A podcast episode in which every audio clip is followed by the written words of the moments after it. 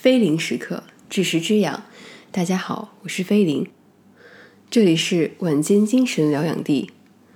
那么今天呢，想跟大家分享的一篇文章，是来自《读书广记》的一篇原创文章，名字叫做《爱因斯坦》。当我还是少年时，就已明白许多人的努力与追求毫无价值。以下是原文放送。一九四六年，已经六十七岁的爱因斯坦坐在写字台上，开始着手写一篇讲述个人经历的自述。在这篇文章里，爱因斯坦回顾了自己的人生历程、思想转变及科学发现。他从个人的价值观转变讲到科学认识论。然后再说明自己是如何对经典力学产生质疑的，最后还阐述一些相对论的原理。在讲到早年的经历时，爱因斯坦写道：“当我还是一个相当早熟的少年的时候，我就已经深切地意识到，大多数人终生无休止地追逐的那些希望和努力。”都是毫无价值的。这种所谓的追逐，就是基本生存与物质享受。人们都有着一个永远也装不满的胃，所以必然要参与到这种追逐中来。但如果人活着就是为了服务于自己的胃，那么这跟其他动物就没有什么区别了。因此，一些有思想、有感情的人，不能满足于基本生存与物质享受，他们还寻求精神层面的提升，想要找出其他的人生出路来。人是万物之灵，高于地球上的其他生物。从阿纳克萨戈拉到黑格尔，哲学家们。普遍认为，人与动物的根本区别在于理性，即人是理性的动物，具有思维能力。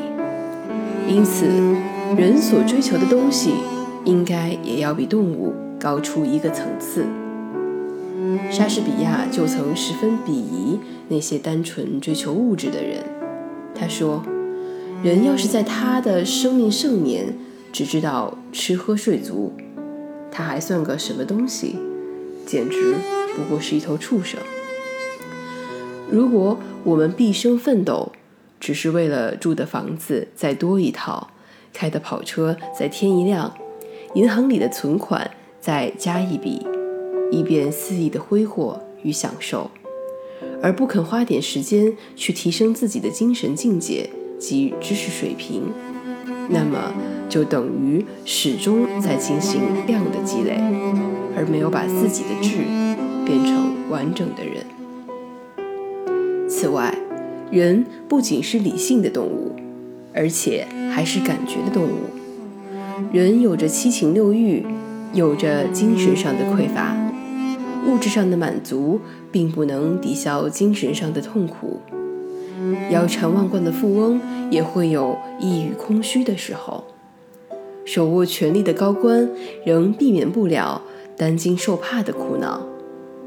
恐惧、焦虑、无聊与空虚所造成的痛苦，丝毫不比饥饿、劳累、自卑、窘迫来得少。单单靠物质上的满足与享受，仍不足以解除生存的痛苦。不然，怎么会有那么多人？